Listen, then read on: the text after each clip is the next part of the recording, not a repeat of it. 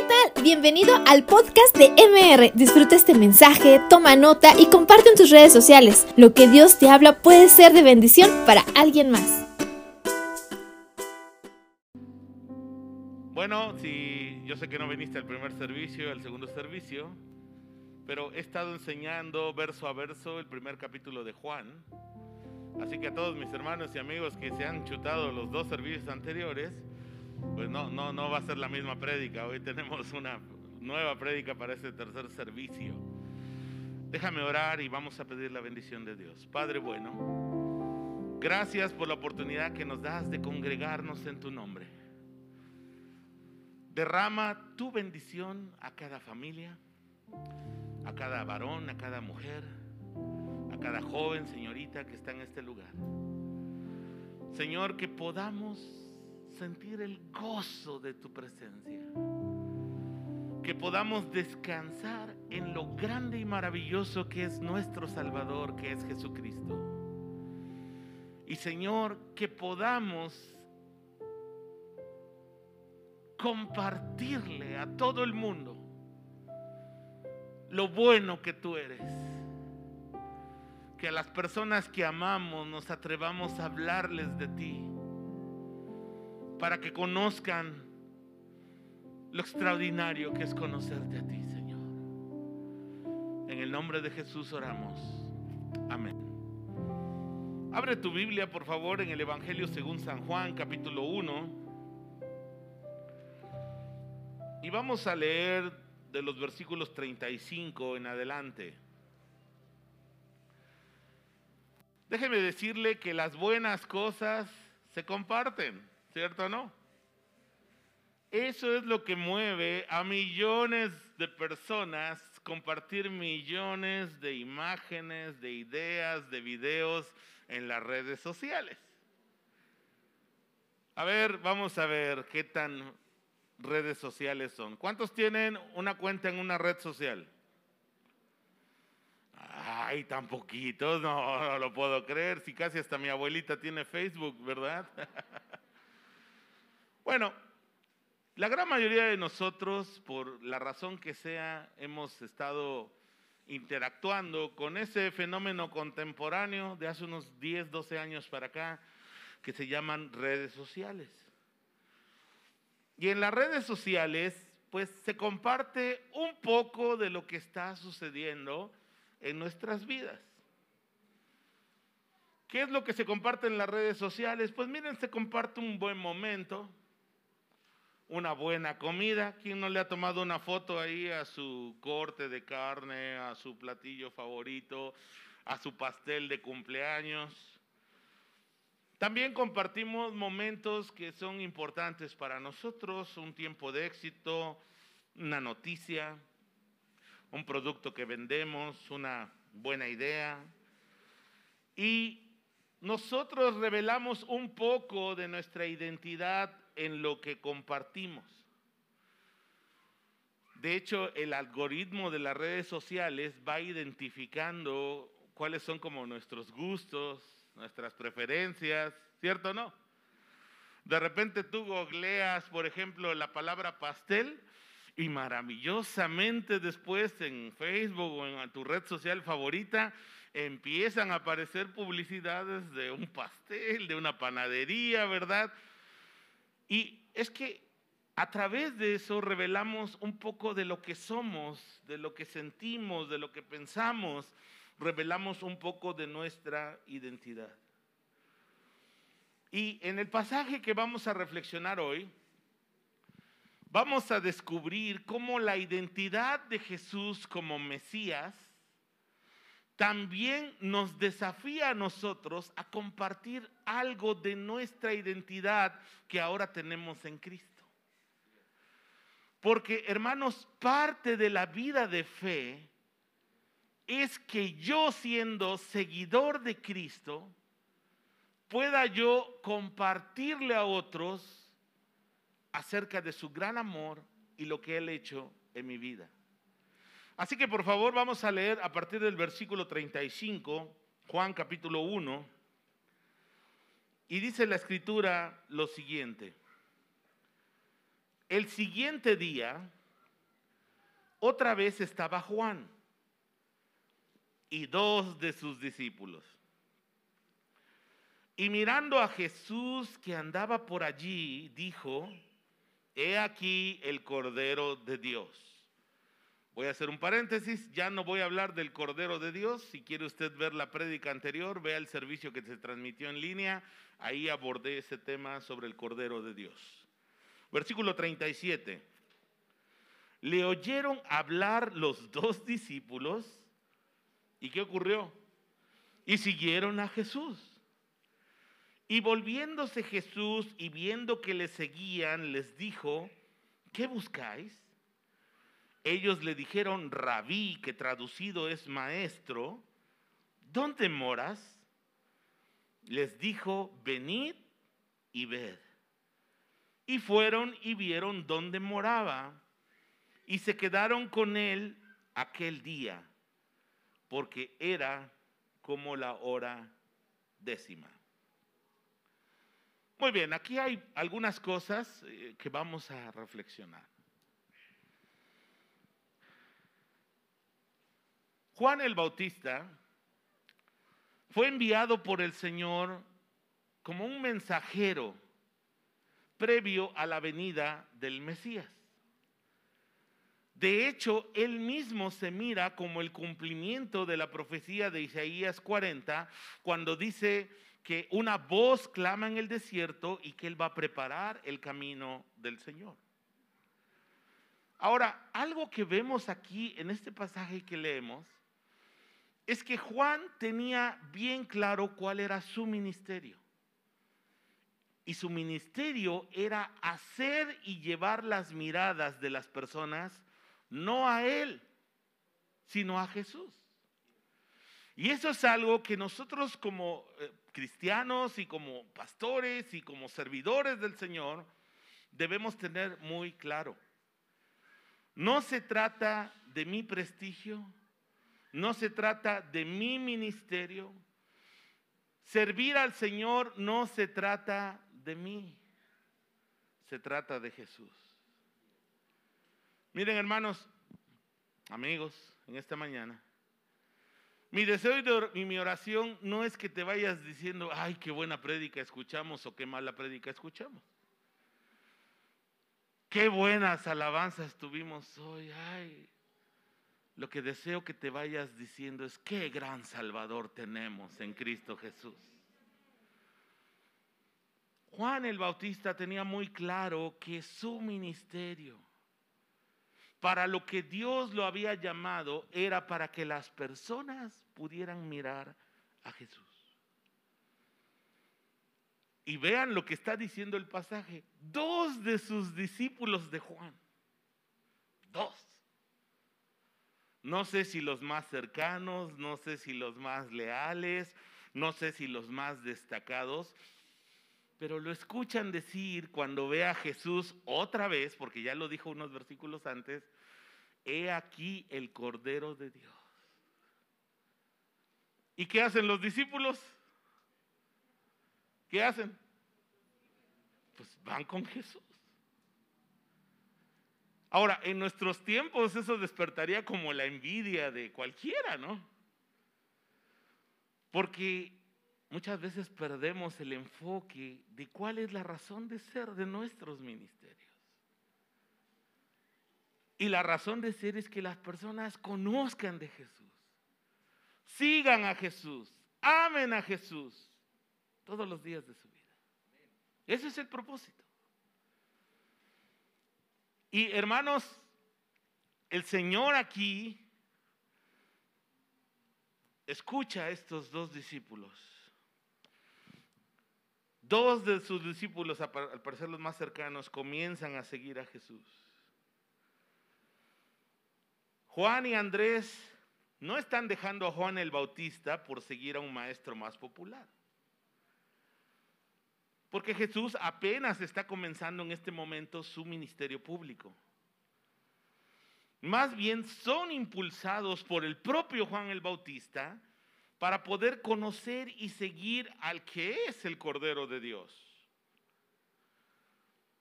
Y entonces Jesús les pregunta a estos dos discípulos, y que andan buscando.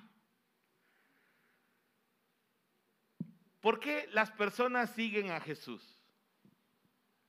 Vamos a pensar un poco en ellos. A lo mejor por cierta curiosidad. Seguramente por el testimonio que el mismo Juan está dando de Jesús. Juan ya dijo, y si usted lee primera, perdón, Juan capítulo 1, ya dijo que Él es el Hijo de Dios, ya dijo que Él es el Cordero de Dios, ya dijo que Él es el Mesías. Y entonces Juan y Andrés, que son los dos discípulos, más adelante lo va a decir el mismo evangelista, comienzan a seguir a Jesús. Ahora, esto nos lleva a pensar un poco reflexivamente hacia nosotros. ¿Por qué seguimos a Jesús? ¿Por qué lo buscamos? ¿Qué es lo que nos mueve a poder buscar a Jesús? Y mira, yo te quiero decir lo siguiente. La gran mayoría de los seres humanos, cuando las cosas van bien, no buscan a Dios. Esa es la neta, ¿cierto o no? Todo está a pedir de boca, la economía está bien, la salud está bien, todos la estamos pasando bien. La tendencia del corazón humano es a olvidarse de Dios. Y muchas personas, lamentablemente, solo buscan a Dios cuando llega la aflicción a su vida. Pero lo hermoso del amor y la bondad de Dios es que a pesar de que muchas veces el primer interés por el que nos acercamos a Dios es nuestra necesidad, Dios es tan lleno de gracia y tan lleno de compasión que aún así está con brazos abiertos para nosotros, para recibirnos. Y también la pregunta, yo creo que vale la pena la reflexión para nosotros en esta mañana. ¿Por qué estamos buscando a Dios? ¿Por qué le estamos siguiendo? Ahora, déjame hacer esta reflexión. A veces buscamos a Dios solo por lo que nos puede dar.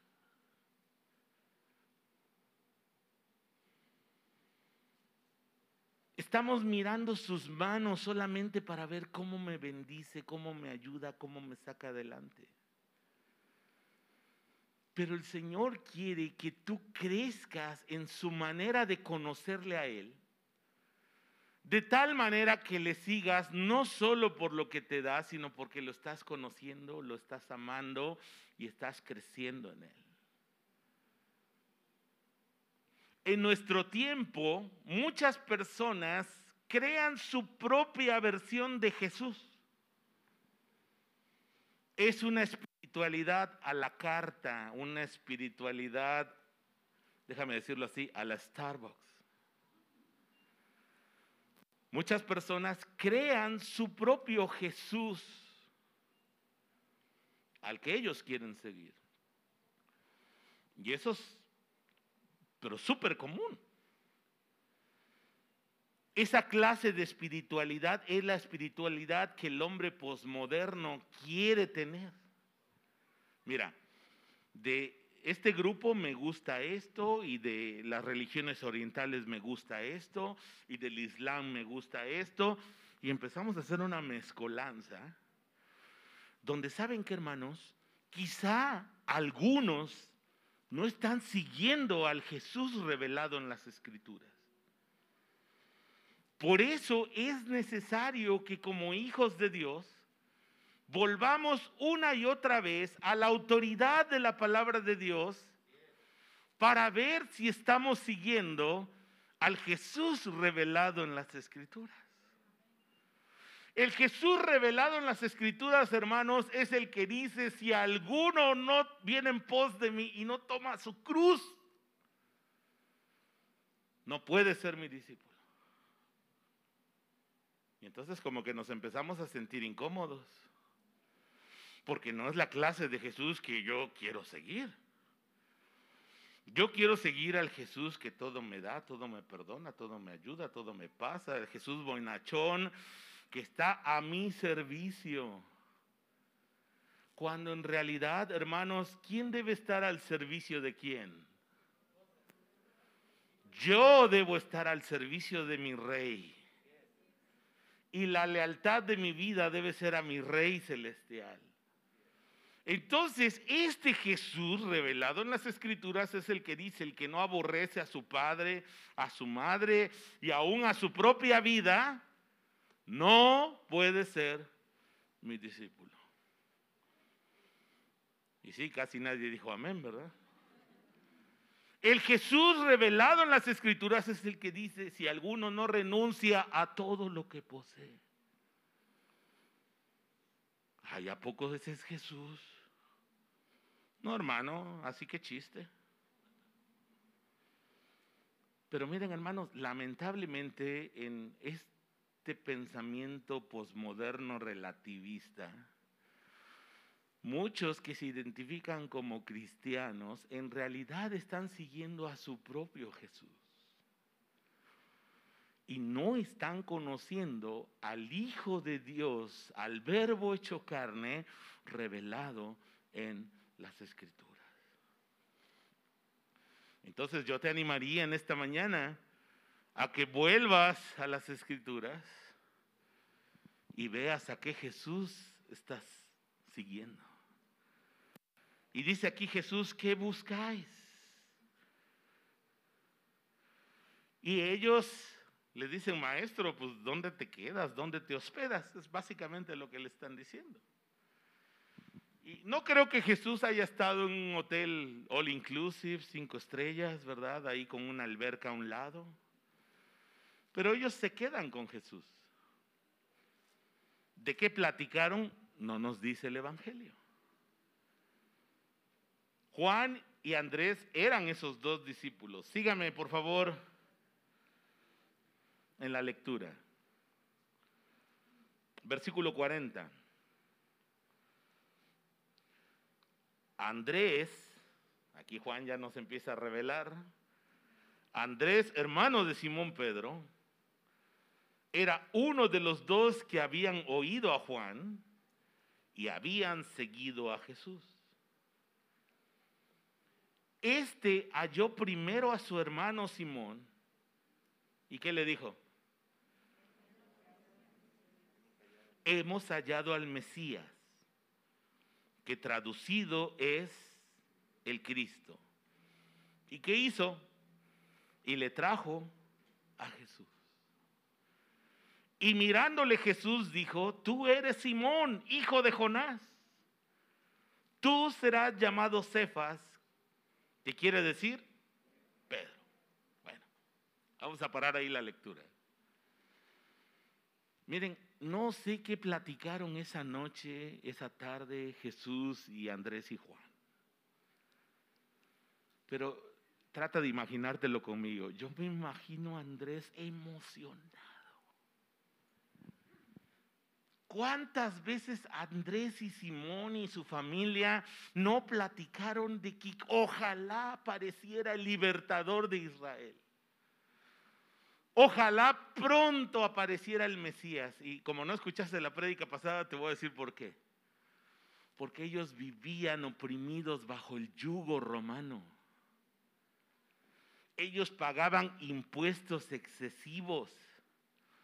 Ellos vivían oprimidos como nación.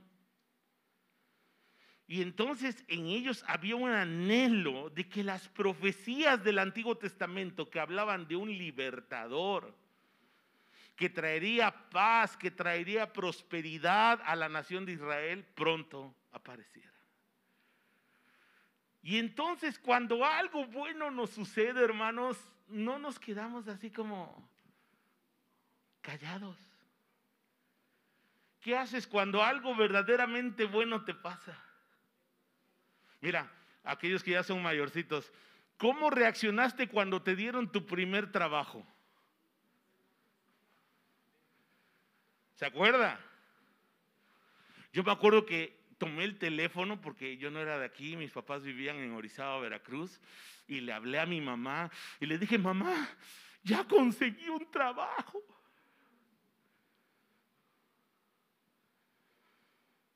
Y Andrés va con su hermano Simón y le dice, Simón, hemos encontrado al Mesías.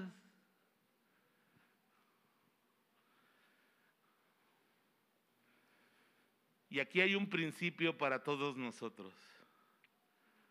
Los verdaderos discípulos de Jesús hacen nuevos discípulos.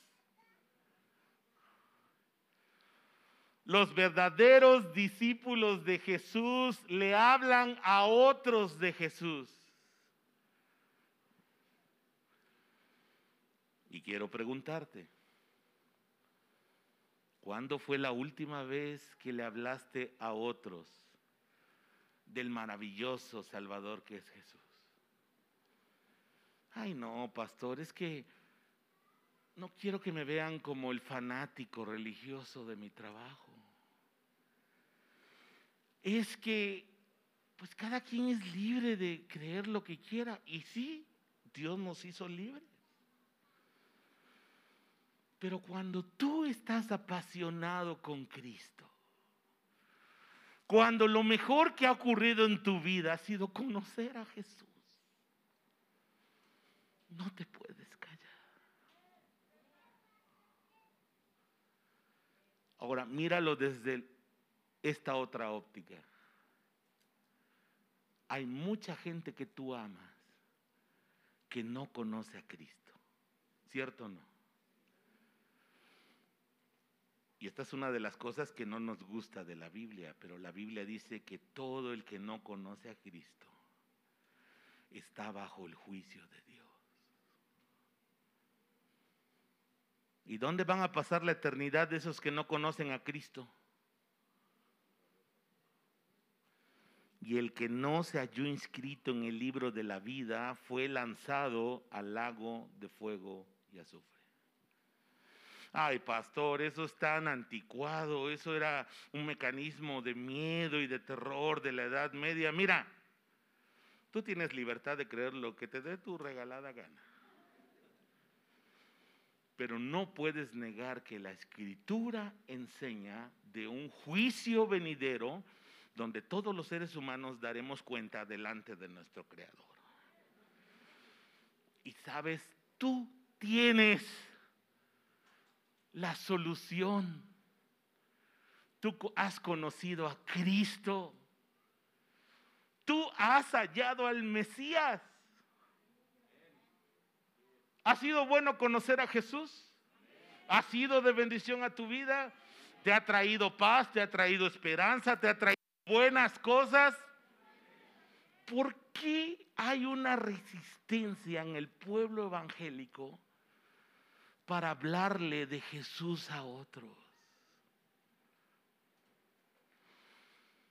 Característica de los verdaderos discípulos de Jesús es que hacen nuevos discípulos. ¿Cuántos años tienes de ser cristiano o cristiana? Uno, tres, cinco. A lo mejor si eres como yo, treinta y tantos años de ser cristiano.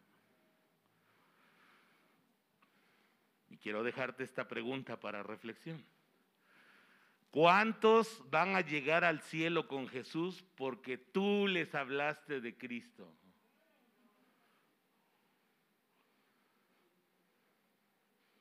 Eso es un verdadero reto para todos nosotros, hermanos.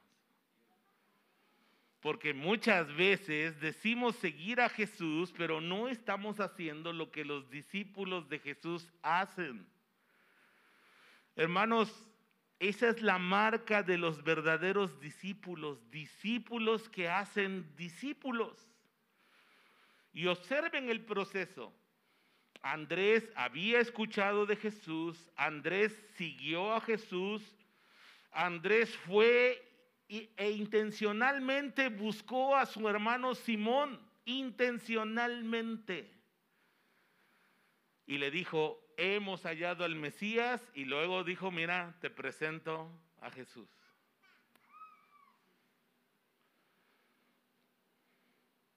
¿Sí nos queda claro, iglesia? En el nombre del Señor, te digo una cosa. Háblale a aquellos que amas de Cristo. Y también a los que no amas, háblales de Cristo.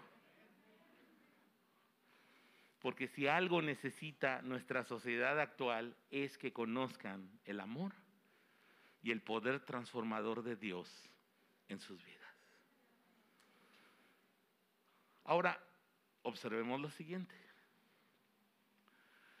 Jesús conoce a Simón. ¿Quién es Simón? Es un pescador. Es un tipo bravucón. Cuando iban a prender a Jesús, saca la espada y luego, luego aquí mis chicharrones truenan, pum. Le tumba la oreja al siervo del sumo sacerdote. Pero también es un traidor. Tres veces negó al Señor la misma noche de su pasión. ¿Qué harías tú si conoces a alguien que es barabuco, que es inestable, incluso te va a traicionar? Tres veces, no una, tres. ¿Cómo lo tratarías? Porque usted cree que Jesús no sabía quién era Pedro. ¿Quién era Simón? Claro que sabía el Señor. Como sabía quién era Juan, como sabía quién era el celote, aquel que era guerrillero, como sabía quién era Judas Iscariote. Pero aquí hay una lección para nosotros, hermanos. El Señor nos mira con fe el Señor nos mira con gracia. Y es que, hermano, cuando Jesús conoce a Simón, inmediatamente le dice, mira, tú eres Simón. Ya no te vas a llamar Simón. Te vas a llamar Cefas. Eso es en arameo. Que en griego es Petros. Petros significa una roca, una piedra grande. Eh, por si vienes como yo de la religión tradicional, Petros no es lo mismo que Petra. Mateo capítulo 18.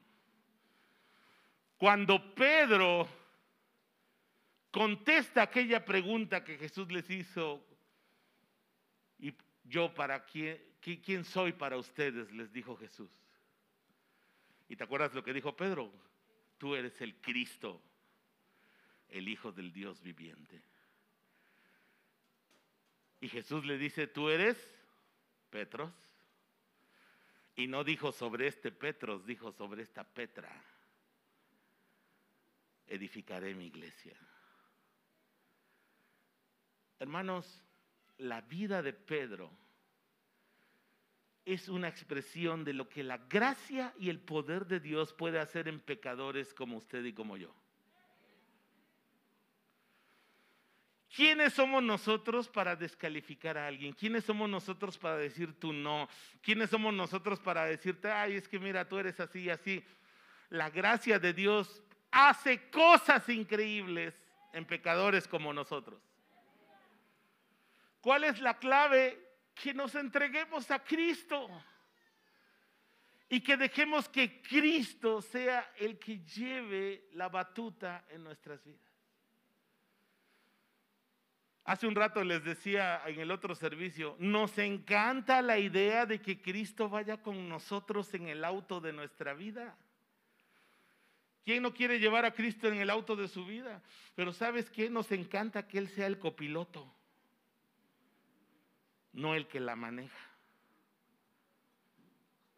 Pero Jesús no admite rivales. Y Jesús quiere que tú le cedas el volante de tu vida.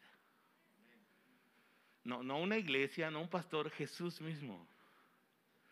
Que tú puedas decirle, mira Jesús, yo ya cansé de hacer pedazos mi vida cuando yo estuve tomando decisiones, cuando yo vivía mis sueños, mis planes y mi vida. Quiero confiar en ti y darte el volante de mi vida. para que tú me dirijas. Por eso el apóstol Pablo dice en Gálatas 2:20, con Cristo estoy juntamente crucificado. ¿Se acuerdan de ese verso?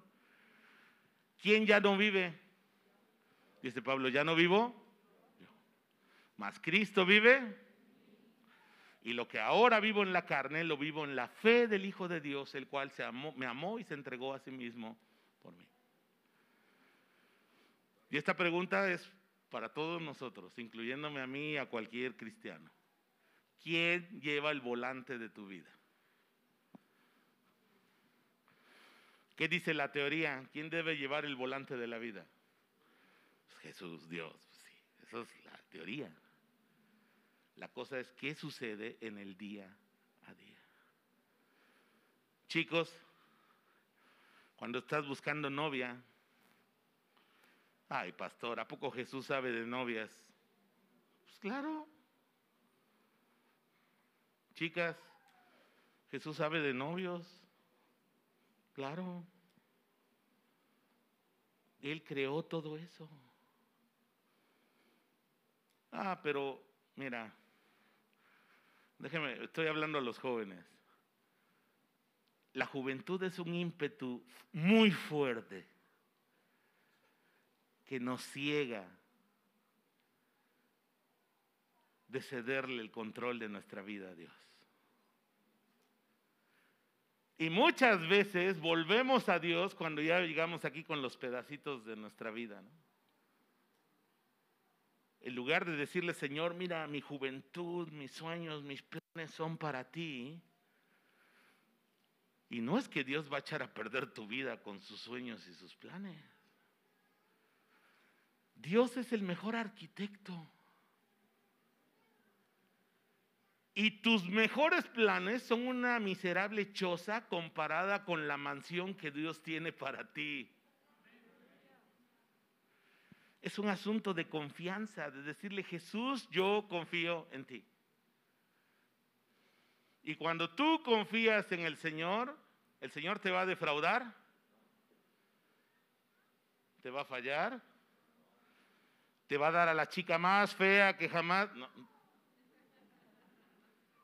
te va a dar al chico más, más Shrek que hay en la iglesia. No, hermano. Pero es un asunto de confianza. Y Jesús ve a Simón no en el estado actual que lo conoce. Jesús sabe lo que la gracia y el poder del Espíritu Santo van a hacer en él. Y Jesús sabe lo que el poder y la gracia y el Espíritu Santo van a hacer en ti. El asunto es que confíes en el Señor. Ese pescadorcito, falto de educación formal, fue el que el Espíritu Santo usó para hablarle a la multitud de judíos y en un día se convirtieron tres mil, en otro día cuatro mil. Los mismos religiosos decían, oye, ¿quiénes son estos iletrados están hablando de Jesús?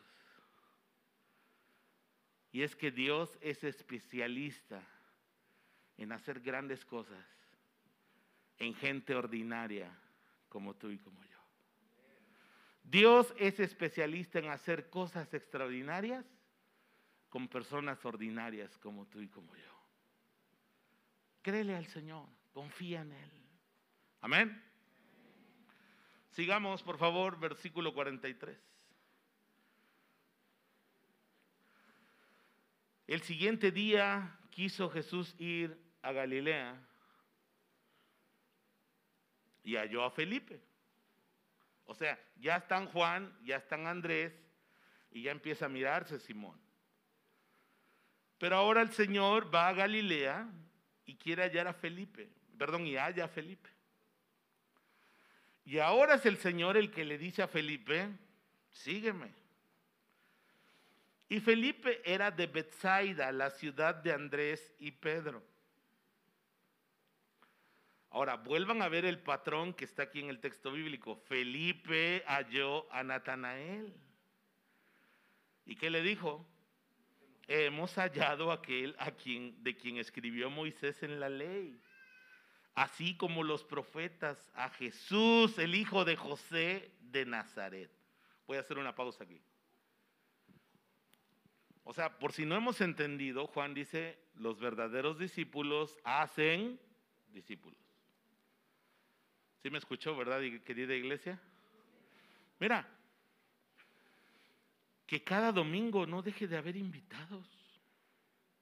Por favor. Y un consejo, como siempre le digo a la congregación donde sirvo, no traigas cristianos de otras iglesias. Mejor trae a aquellos que no conocen a Jesús. Y cuando el Señor trae personas que no conocen a Jesús y ellos conocen a Jesús, hay fiesta en el cielo. Y la iglesia crece en espíritu, en servicio, en gozo. Y tú vas a tener el privilegio de en primera fila ver lo que la gracia de Dios hace en la vida de otros. Así que mi querido hermano y hermana, deje de tener su boquita cerrada. Y mejor hable en sus redes sociales, en su trabajo, con sus vecinos, con su familia, con sus amigos, donde quiera que usted se mueva. Hable del maravilloso Salvador que tiene, que es Cristo. Amén. Sigamos con la lectura. Entonces Felipe halla a Natanael le dice, hemos hallado aquel de quien escribió Moisés en la ley, así como los profetas. ¿Y a quién halló? A Jesús, hijo de José de Nazaret. Y ahora vean lo que dice Natanael, le dijo, ¿de Nazaret puede salir algo bueno? Le dijo Felipe, ven y ve. Déjeme hacer otra pausa acá. Y con respeto a todos aquellos que vienen de la Ciudad de México, pero Natanael estaba un poco achilangado, presumiendo la gran ciudad, porque Natanael era de Caná, que era un pueblecito más grande que la insignificante Bethsaida, que estaba ahí al norte del mar de Galilea. Y, y fíjense lo que dice Felipe, hemos hallado a Jesús, hijo de José. O sea, conocían la familia de Jesús. De alguna manera Juan, que ya nos presentó y nos introdujo a Jesús como el verbo que estaba con Dios, el verbo que era Dios, el verbo que es creador de todas las cosas, también nos deja ver su humanidad. Él era hijo de José legalmente, de un pueblecito también insignificante que se llamaba Nazaret. Ahora, sigamos con la lectura de Nazaret puede salir algo bueno? Le dijo Felipe, bueno, ven y ve. Cuando Jesús vio a Natanael que se le acercaba, dijo de él, he aquí un verdadero israelita en quien no hay engaño. Le dijo Natanael, ¿de dónde me conoces?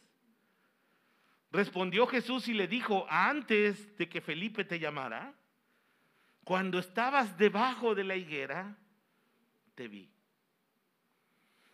Y respondió Natanael y le dijo, rabí, tú eres el Hijo de Dios, tú eres el Rey de Israel.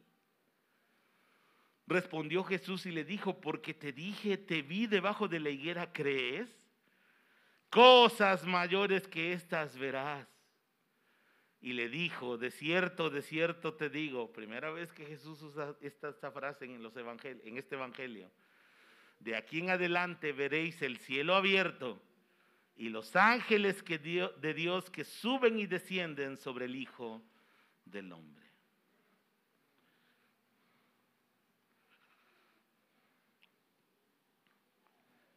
Jesús sabe quién es Natanael.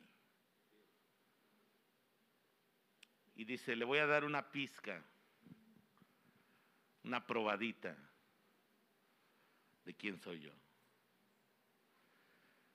Y entonces cuando llega Natanael le dicen, miren, he aquí un verdadero israelita en quien no hay engaño. Natanael, antes de que Felipe fuera por ti, yo te vi cuando estabas debajo de la higuera. No sabemos qué estaba haciendo Natanael, a qué horas ocurrió eso, pero seguramente él sabía que estaba completamente solo. Y Jesús le da una probadita de un atributo divino que es la omnisciencia. El Señor sabe todo.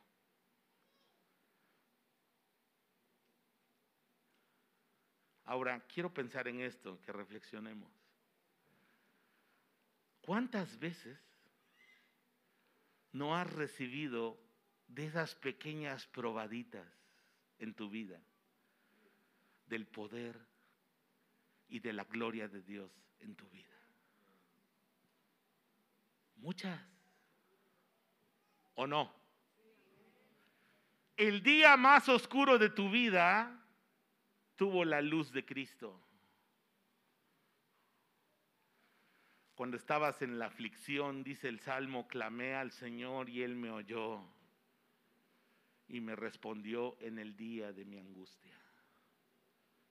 Muchos de nosotros hemos experimentado la gracia y el poder de Dios en medio de situaciones bien complicadas.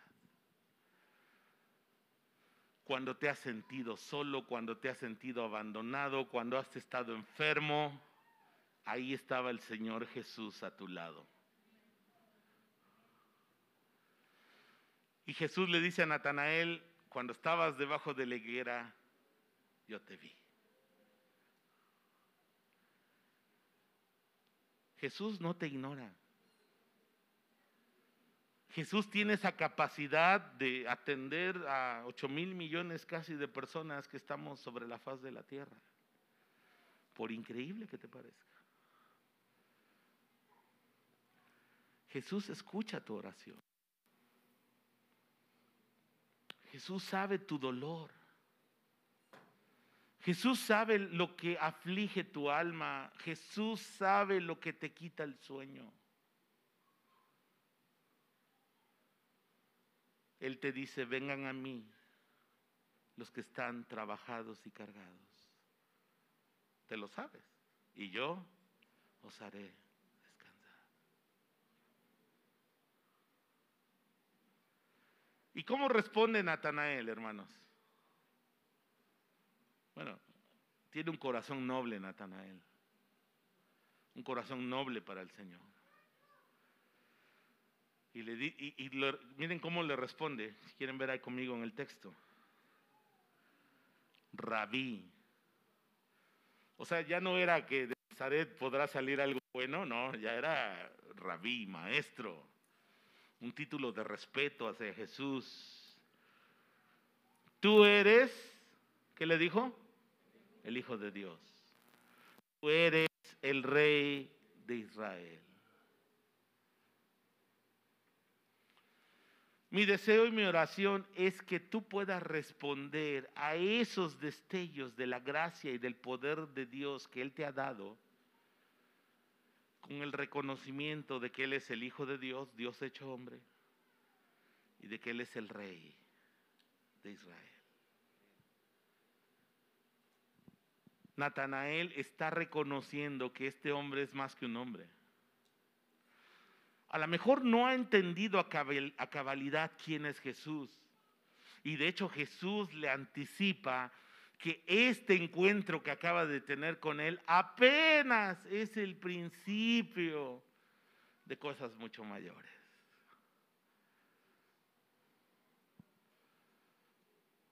Si tú ya eres cristiano, quiero decirte lo siguiente. Dios tiene cosas mucho mayores de lo que has vivido hasta hoy. Porque muchas veces ocurre, hermanos, amigos, que nos estancamos en nuestro crecimiento, en nuestra fe en Cristo. Y nuestra vida cristiana se vuelve monótona, rutinaria. Pero Dios no es monótono. ni rutinario. Tú lo haces monótono y rutinario. Pero Él tiene cosas mayores para ti. Mira, debes dejar de mirar las manos de Dios y comenzar a ver su rostro. Comenzar a conocerlo más. Debes dejar la papilla espiritual e ir tras el alimento sólido de la palabra de Dios. Debes dejar de vivir como cristiano apenas como sobreviviendo a la vida para experimentar la vida abundante que Jesús promete a los que le siguen. ¿O no dijo eso Jesús? Debes pasar del Señor yo necesito al Señor habla porque tu siervo escucha. Debes pasar de encontrar en Jesús solo una muletilla para tu vida y experimentar las delicias de Cristo. Mis queridos hermanos, amigos, Jesús le dice a Natanael, cosas mayores que estas vas a ver. De aquí en adelante, y Jesús sabe quién es Natanael, él conoce la historia de Israel, es un verdadero israelita. Él sabe que Jacob, cuando iba camino hacia buscar sus esposas, ¿verdad? A la tierra de Arán, él durmió y recostó su cabeza en una piedra y tuvo una visión, ¿se acuerdan? De los cielos abiertos, una escalera, ángeles subiendo y bajando. Y Jesús le trae a la memoria a Natanael ese pasaje y le dice, de aquí en adelante verás los cielos abiertos y ángeles descender y subir para servir un título mesiánico al Hijo del Hombre. Hermanos, el Señor tiene cielos abiertos para ti. No te estanques en tu fe. Crece. Y una forma para crecer en la fe es que tú hagas de la misión de Cristo tu propia misión y puedas hablarle a los que te rodean del gran Salvador que tienes en Cristo Jesús. Amén. Vamos a terminar con una oración. Cierra tus ojos. Y quiero animarte a reflexionar cómo está tu fe hoy. ¿Estás estancado?